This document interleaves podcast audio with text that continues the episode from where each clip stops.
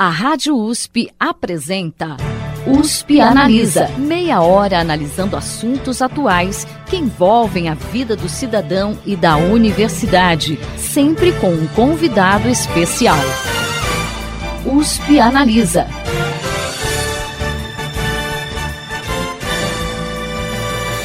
Ter cuidado com a higiene neste atual momento de infecção pelo novo coronavírus é fundamental para se prevenir da Covid-19 que é uma doença letal. Mas muita gente não sabe que a higiene bucal também está relacionada com a prevenção dessa doença e de muitas outras tão graves quanto ela. Para falar sobre a importância do cuidado com a nossa boca, o USP Analisa conversa hoje com o professor da Faculdade de Odontologia de Ribeirão Preto da USP, Vinícius Pedrazzi. Essa entrevista foi gravada no dia 4 de junho. Professor, seja muito bem-vindo ao USP Analisa. Oi, muito obrigado, Thaís, muito obrigado pelo convite. É uma honra muito grande estar aqui com vocês, falando um pouco sobre saúde bucal e saúde geral. Bacana, professor. Professor, pensando na saúde de uma forma geral, assim, das pessoas, não apenas na saúde bucal, por que, que é preciso ter um cuidado especial com a higiene da boca? É, é com que doenças ou problemas de saúde a falta de higiene nessa região está relacionada?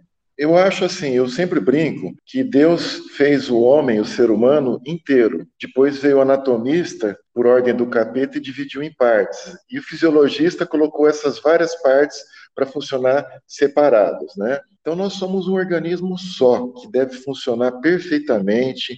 Nós temos a homeostase, que é um mecanismo de equilíbrio hidroeletrolítico, e nenhuma parte do nosso corpo funciona sem repercutir em outra parte do nosso corpo. E a cavidade bucal, não poderia ser diferente, ela faz parte de um sistema que é conhecido como sistema estômato-gnático. Estômato de boca, parte digestória, e gnatos da articulação, que é o que permite a gente estar conversando. E é claro que para nós funcionarmos, nós precisamos de nos alimentar. Então, acho que a saúde começa pela boca. Se você não tem bons dentes, não tem uma função salivar boa, não tem a musculatura bucal, a língua funcionando bem junto com os músculos da bochecha, das gengivas, tudo isso dificulta a alimentação. Começando por essa prerrogativa, para que o nosso corpo possa funcionar, então a, a saúde da boca é importantíssima para ter ingesta de alimentos, mas tem o lado negativo também. Ela é a principal porta de entrada da maior parte das doenças que a gente tem. Por isso,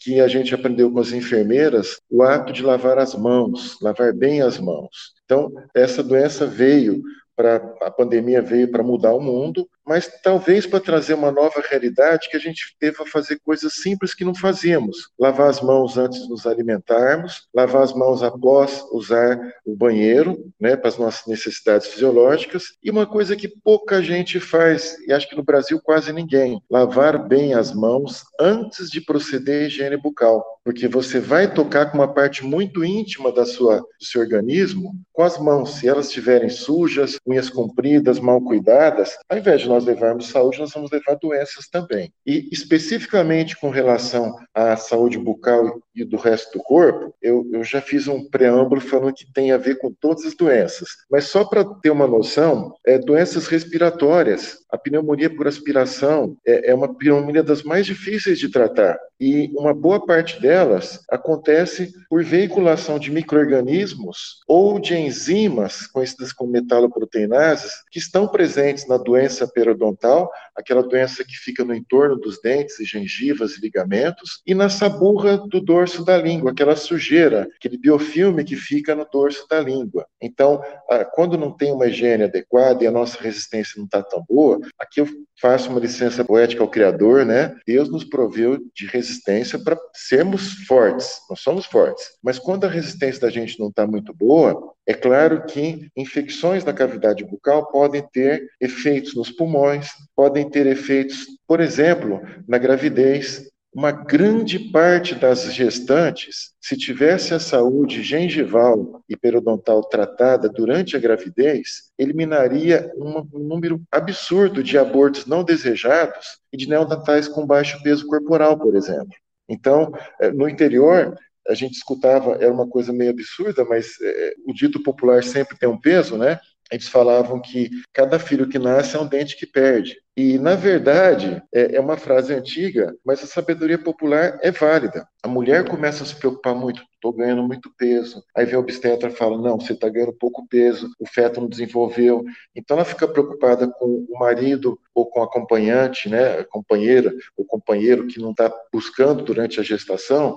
Então ela vê o que está errado com o corpo e preocupa com comer mais isso, mais aquilo. E a higiene bucal fica relegada ao segundo plano. E aí, é claro, tem alterações hormonais na mulher gestante? Muitas, mas essas alterações hormonais não seriam suficientes para provocar a perda de um dente. E eu acho assim, eu sou muito religioso, acredito muito em Deus. Quanto mais eu estudo, mais eu acredito em Deus. Eu acho que é coisa do capeta combinar de você ter um filho e dar um dente em troca. Não é coisa de Deus. Então, além disso, nós temos problemas cardíacos e cardiovasculares. Então, tem uma doença, é, uma infecção fatal, muitas vezes, que chama EBSA, endocardite bacteriana subaguda, e que um dos principais focos de estafilococcus que vão para o coração para provocar essa infecção em quem tem artrite reumatoide, reumatismo infeccioso, são é, fômites da cavidade bucal, são micro-organismos da cavidade bucal, que por falta de higiene, ou às vezes até durante o processo de higiene, se tiver uma inflamação, eles podem chegar até o coração, ou mesmo atendimento odontológico em indivíduos cardíacos, se não tiver uma profilaxia antibiótica antes do atendimento cruento, nós podemos ter repercussões também no coração. Aí você leva para fígado, onde é todo o processo metabólico, rins, onde vai ter todo o processo de depuração do sangue para ter a secreção, ou seja, o nosso corpo inteiro depende da boca. E a boca depende também da saúde do corpo inteiro. Por isso que hoje se fala muito nas ciências da saúde em trans, pluri, multi, interdisciplinaridade. Os cardiologistas hoje, é, já é norma, eles não fazem um implante de safena ou mamária, um transplante cardíaco, sem antes levar o paciente para um consultório de um periodontista, para reduzir a quantidade microbiana e as enzimas inflamatórias na cavidade bucal. É claro que se o cara está tendo um infarto, é, vai chamar o SAMU, não vai chamar o dentista. Mas para cirurgias elitistas programadas, quando essa boca chega saudável, para o cardiologista poder fazer a sua cirurgia, no processo de intubação que está tendo muito agora na, em épocas de Covid, né, tem de colocar uma guia para poder passar a sonda. E essa guia, se tiver biofilme no dorso da língua, ela pode ser empurrada para as vias aéreas, para as traqueias, pulmões, e, e pode provocar uma pneumonia. E esse agravo vai diminuir o sucesso da cirurgia cardíaca. E eu ia perguntar justamente em relação a essa questão da Covid-19, né? O senhor falou da questão do, é, de entubar o paciente. Como que a higiene da boca pode contribuir para a prevenção da Covid-19? É só em relação a, a intuba, ao entubamento, intubação do paciente, ou tem alguma outra característica da doença que a, a higiene bucal pode evitar? Então vamos lá, Thaís. Eu acho que essa parte primeira que de, de intubação é a mais importante, a mais significativa, porque o indivíduo vai estar sedado e a gente tem uh, os higienizadores de língua específicos. Né? Nós temos, pode ser uma escova de cerdas macia, mas o higienizador de língua específico ele é mais eficaz, cerca de 40% mais eficaz que a escova. E quando a gente procede essa higiene, uh, tem um limite do istmo da garganta para a língua, que são chamadas papilas valadas ou circunvaladas. Se a gente projetar a língua para fora, é um vizinho que forma no dorso da língua lá atrás, que parece aqueles cogumelinhos, casinhas de sapo que falavam antigamente, né? Então, essas papilas não devem ser tocadas pelo higienizador. A, a sujidade, né, que mais incomoda o biofilme, que, que é mais é, patogênica, é aquela que fica nas papilas filiformes, ou seja, que vem daquele V até o ápice da língua, até a ponta da língua. Então, a higienização ela é procedida sempre de dentro para fora. Ou seja, você passa o higienizador do lado, se for destro, do lado direito, depois no centro e depois do lado esquerdo, sempre limpando de dentro para fora. Como que é a trajetória do guia do intubador? É de fora para dentro. Então, esse guia, ele pode fazer o efeito contrário do higienizador. Ele pode pegar uma quantidade dessa, dessa burra, se a língua não estiver limpa, e levar até a, a orofaringe, traqueia, pulmões, enfim.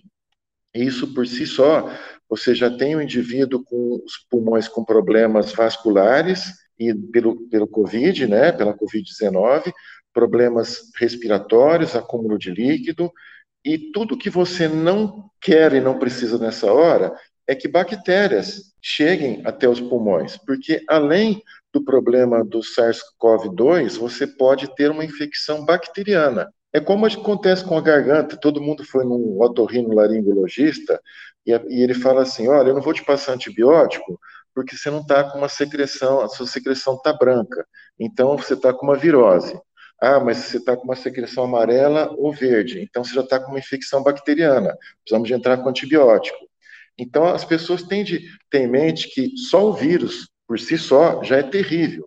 E se você tiver uma infecção oportunista bacteriana, principalmente porque o indivíduo está sedado, isso pode provocar um agravo ainda maior.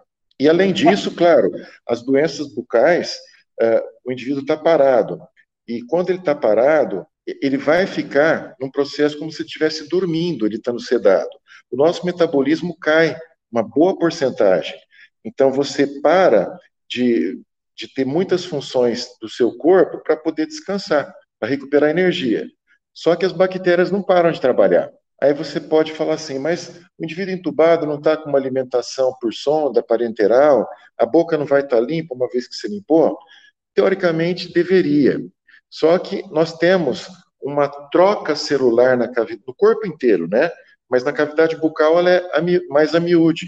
É uma vez por semana, pelo menos, a gente renova os epitélios de revestimento. E essas células mortas são proteínas. E as bactérias que coabitam o dorso da língua, elas têm características de ser proteolíticas, como as bactérias da doença periodontal. Ou seja, elas se alimentam de proteínas. Então, mesmo que você não tenha uma ingesta por via oral de alimentos, você tem as próprias células escamadas do nosso corpo funcionando de alimento para essas bactérias. Ou seja, vai ter um biofeedback para as bactérias, elas podem crescer e formar novos biofilmes nos diferentes ecossistemas bucais, que a gente chama. Tem o biofilme periodontopatogênico, que provoca a doença periodontal das gengivas, o biofilme cariogênico, que provoca a cárie, o biofilme do dorso da língua, que é esse da saburra lingual, e o biofilme da prótese, né? Indivíduos que usam próteses também têm acúmulo de biofilme nessas, nessas próteses. É claro que há todo um cuidado da equipe médica de tirar esses dispositivos removíveis quando vão proceder à intubação. Mas, de qualquer forma, professor, é importante a gente ressaltar, então, que uh, se uma pessoa uh, tiver que ser internada em decorrência do, do Covid, por exemplo, é, se ela tem hábitos de higiene bucal bem é, é frequentes, bem intensos, ela vai ter vantagem, então, em relação a outra pessoa que é menos atenta a isso, certo? Não tenha dúvida. Nós não temos nenhum trabalho publicado ainda, porque tudo é muito novo. Mas a gente pode. Eu fiz um, webinar agora há pouco com dois grandes amigos, né, um da odontologia de São Paulo, da USP, e outro da Sociedade Brasileira de Periodontia, em que o, o professor Rodrigo, esse da Sobrap, ele falou: nós não temos evidências, mas o Ed, que é um pesquisador é, britânico renomado, ele fez uma analogia, e é engraçado, eu tinha colocado um post na, na, na Odonto, né, é, antes dele ter colocado isso, e ele falou com bases científicas, mas para mostrar como a prática do, do, profissional leva a tomar algumas decisões. Então, qual que é a primeira recomendação que a OMS está falando para a gente tomar para evitar ser contaminado? Lavar as mãos, não é? Com sabão. Usar o álcool na ausência da possibilidade de lavar com sabão. Por quê? Porque o detergente, ele remove a camada de gordura que envolve o material genético do vírus. O vírus não é uma célula, não é vivo. Ele é ativo ou não é, não é ativo. Então, quando você lava com sabão, você tira essa camada de gordura que o cerca e expõe esse material genético que vai ficar inativo. E olha que interessante, se você faz isso com as mãos, quando você usa um dentifrício para escovar os dentes, o dentifrício tem detergente, ele tem agente tensoativo.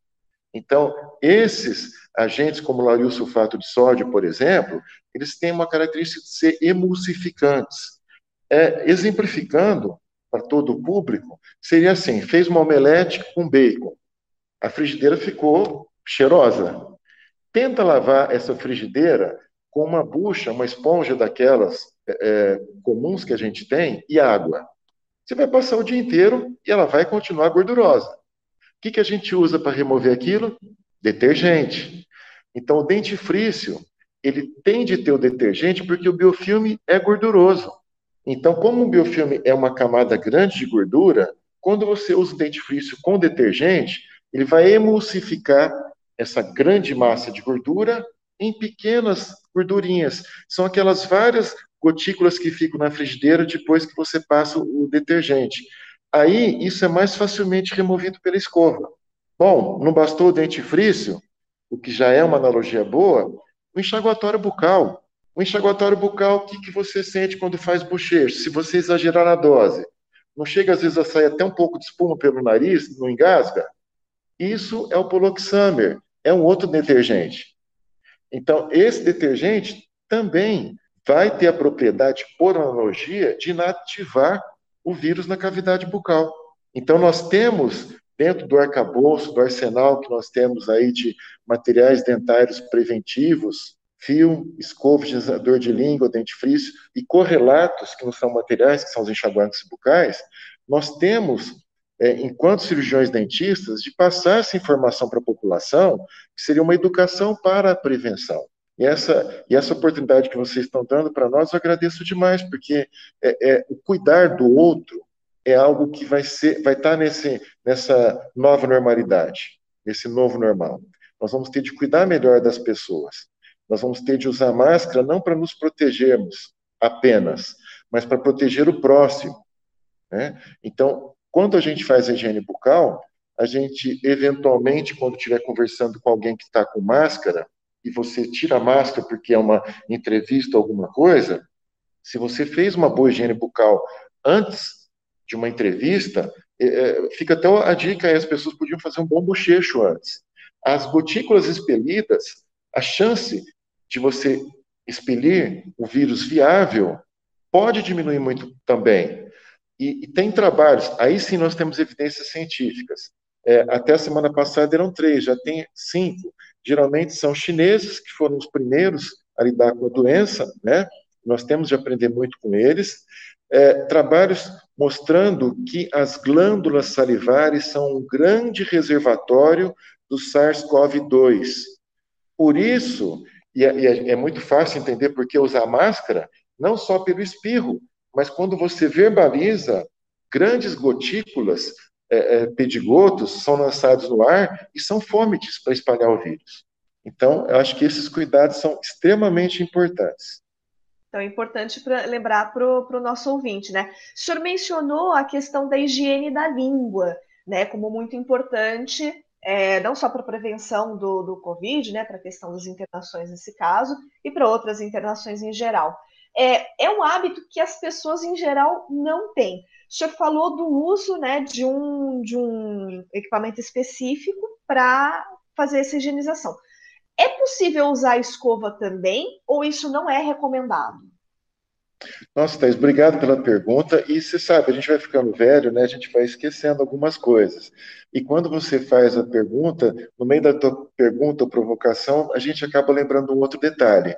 E eu lembrei de um agora que é importante. Você disse a importância da higiene em tempos de Covid, mas a medicina tem falado muito, e acho que a odontologia tem de começar a falar também, que isso vai ser daqui para o resto da vida. Não pode deixar de lavar as mãos antes de uma refeição, nós não podemos deixar de fazer higiene bucal rotineira, porque isso é o que a gente falava há muito tempo, mas talvez a gente não fosse tão eloquente com os nossos pacientes, ou mesmo com os nossos alunos. Então, é importantíssima a higiene da língua. A escova, ela tem uh, uma ação de higienização do dorso da língua muito importante, tá? Eu até recomendava que essa higiene fosse feita antes, sem o dentifrício, para você poder ter uma ação melhor das cerdas. Mas eu, eu sou humano, eu tenho o, o direito de, de, ter errado e tentar me corrigir agora. Porque, como ah, o biofilme é gorduroso, eu estou mudando o meu jeito de ensinar agora. Falar para os alunos passarem o higienizador de língua com um pouco de dentifrício, ou fazer um bochecho até antes, para que você possa dissolver essa camada de gordura e ter uma eficácia melhor, né? E é claro que a escova é, tem um trabalho até que eu participei de um grupo, foi uma revisão da Cochrane, de 400 e poucos trabalhos no mundo, eles selecionaram só dois, e um dos dois foi do meu grupo. Eu fiquei muito feliz porque é, é, é o Brasil contribuindo para o mundo. Né? E naquela época, tanto o trabalho do Siman, que é um, um, um, alemão, que foi o outro, porque os nossos dois desses 400 e poucos foram os que atingiram maiores critérios de, de não enviesamento, de maiores critérios de poucas falhas, ainda tiveram falhas, né? E, e, nós dois tivemos pequenas diferenças de porcentagem, são populações diferentes, hábitos diferentes, mas tanto dele, do grupo dele, quanto do nosso grupo, é, o nosso foi de 2004, dele de 2006, é, mostraram que a escova teve de 30% a 40% menos de eficácia do que o higienizador específico. Mas veja bem, entre o, o 0%, você ter 100% ou 60% ou 70% de limpeza, já é muito, é muito, é muita contribuição. Tá? E aí, se você me permitir, existem também escovas com higienizador no dorso delas. Então, muitas vezes, a indústria tenta fornecer para a gente algo para incutir um hábito, mas a, a, resposta, infelizmente, e aí fica uma crítica ao governo, não, aos governos brasileiros de todos os tempos, é, nós sabemos que preservativos não tem imposto de renda, não tem imposto, perdão, imposto sobre o produto, né? É, eu, eu, sempre batalhei para que tirassem o imposto também dos materiais dentários preventivos, porque escova dental é muito cara para o brasileiro, é pouco acessível para o brasileiro de baixa renda, principalmente. O fio dental é caro. Claro, se você pensar em termos de saúde, são baratos, mas poderiam custar um quarto do preço deles se os impostos fossem retirados. Né? E, e no caso da escova com higienizador no dorso, o que era para se tornar um conjunto mais barato ficou mais caro. Então, enquanto uma escova comum custa uma faixa de R$ reais, essa com higienizador do dorso vai para R$ reais. E tem um problema. Quando você usa o dorso dela, o que, que fica para cima? As cerdas. Então, quando você vai passar, essas cerdas tocam na, no palato mole. E isso provoca náusea. E é, é só um preâmbulo para entrar no que eu queria falar agora. Quando a gente vai falar de higienização de língua, os próprios alunos falam, professor, eu até já tentei, mas eu não consigo, eu tenho muita náusea, tenho ânsia de vômito. É, antigamente eu ensinava as pessoas a ferver água, colocar uma colher limpa, esperar esfriar, né? depois da fervura, uma colher de sobremesa ou de sopa. E passar como se fosse um higienizador para ver se a pessoa tem náusea ou não. E ela sabe se ela pode usar ou não. Então, durante uns 10 anos da minha vida, eu falei isso. E até que em 2009, no congresso que teve na Alemanha, em Dortmund, eu conheci o Dr. Maurício, um cirurgião dentista de Campinas. Ele tem uma clínica e, e um, uma pessoa tão simples, é, eu ia apresentar o resultado dessa pesquisa de higienização de língua num congresso com mais de 400 pessoas, em que estava o, o professor Mel Rosenberg, que é autoridade mundial em halitose, e eu estava morrendo de, de, medo por conta da, de falar inglês, e o Maurício estava com mais medo do que eu, e como ele era mais novo do que eu, eu tentei passar para ele que eu não, para ele ficar tranquilo, que ia tudo bem. E, e o trabalho dele foi tão simples, e o povo aplaudiu de pé, porque ele foi lá só para mostrar uma técnica que ele desenvolveu para eliminar o gag reflex, que é o reflexo de náusea. O que, que ele fez? Ele perguntou, pediu algum voluntário que não conseguia higienizar a língua. Isso entre professores, pesquisadores, apareceram um monte. Aí ele pegou duas ou três pessoas, claro, levou a caixinha de luvas dele, levou gás estéreo, pegou higienizadores limpos, pegou a ponta da língua da pessoa, pediu a permissão com a gás estéreo e com luva, puxou a ponta da língua para fora e fez a higienização. E as pessoas, na hora, ficaram com aquela cara de: oh, ninguém teve náusea. Por quê? Quando você puxa a língua para fora, nós temos uma inervação, uma musculatura aqui atrás, os músculos chamam tensores do véu do palato. é eles que articulam a língua com o palato mole. Então, quando você puxa a língua, eles ficam estirados. Quando eles ficam estirados, as terminações nervosas que dão a própria percepção ficam sem ação. Elas ficam estiradas também. E você inibe 100% do reflexo de vômito. Então, assim, a gente tem de fazer sempre uma deferência às pessoas que fazem da simplicidade o maior grau de evidência científica. Então, aprendi com ele e eu passo hoje para os meus alunos: façam isso. É claro que os idosos têm mais dificuldade de higienizar e a mucosa deles é mais frágil, mas a, a mucosa da língua do idoso acumula mais saburra. Por quê, Thais? Porque geralmente tem poucos dentes ou usam próteses, então eles têm uma alimentação mais pastosa. E essa alimentação mais pastosa, com carboidratos principalmente, é tudo o que as bactérias que ficam no dorso da língua precisam. Então, para o idoso se ele não tiver capacidade de fazer auto-higiene, os netos, os filhos ou os cuidadores podem tomar esse cuidado, lavar bem as mãos, pedir licença para o idoso, a gente tem de respeitar a idade, explicar o que vai fazer, puxar um pouquinho da língua e fazer uma higiene. Aí talvez para o idoso fosse mais interessante usar uma escova de cerdas macias, porque a escova de cerdas macias vai ser mais delicada com as papilas do que o próprio higienizador bucal. Bom, infelizmente o nosso programa está chegando ao final, mas esse é um tema muito importante e ainda temos várias questões para abordar. Por isso, a gente volta na próxima semana novamente com o professor da Faculdade de Odontologia de Ribeirão Preto da USP, Vinícius Pedrazzi, para continuar falando desse assunto. O USP Analisa de hoje fica por aqui. Até a próxima semana. Você ouviu USP Analisa um programa da Rádio USP Ribeirão em parceria com o IEA, Instituto de Estudos Avançados, Polo Ribeirão Preto. Produção do Serviço de Comunicação Social da USP e do IEA. Coordenação Rosimeire Talamone. Apresentação Thaís Cardoso.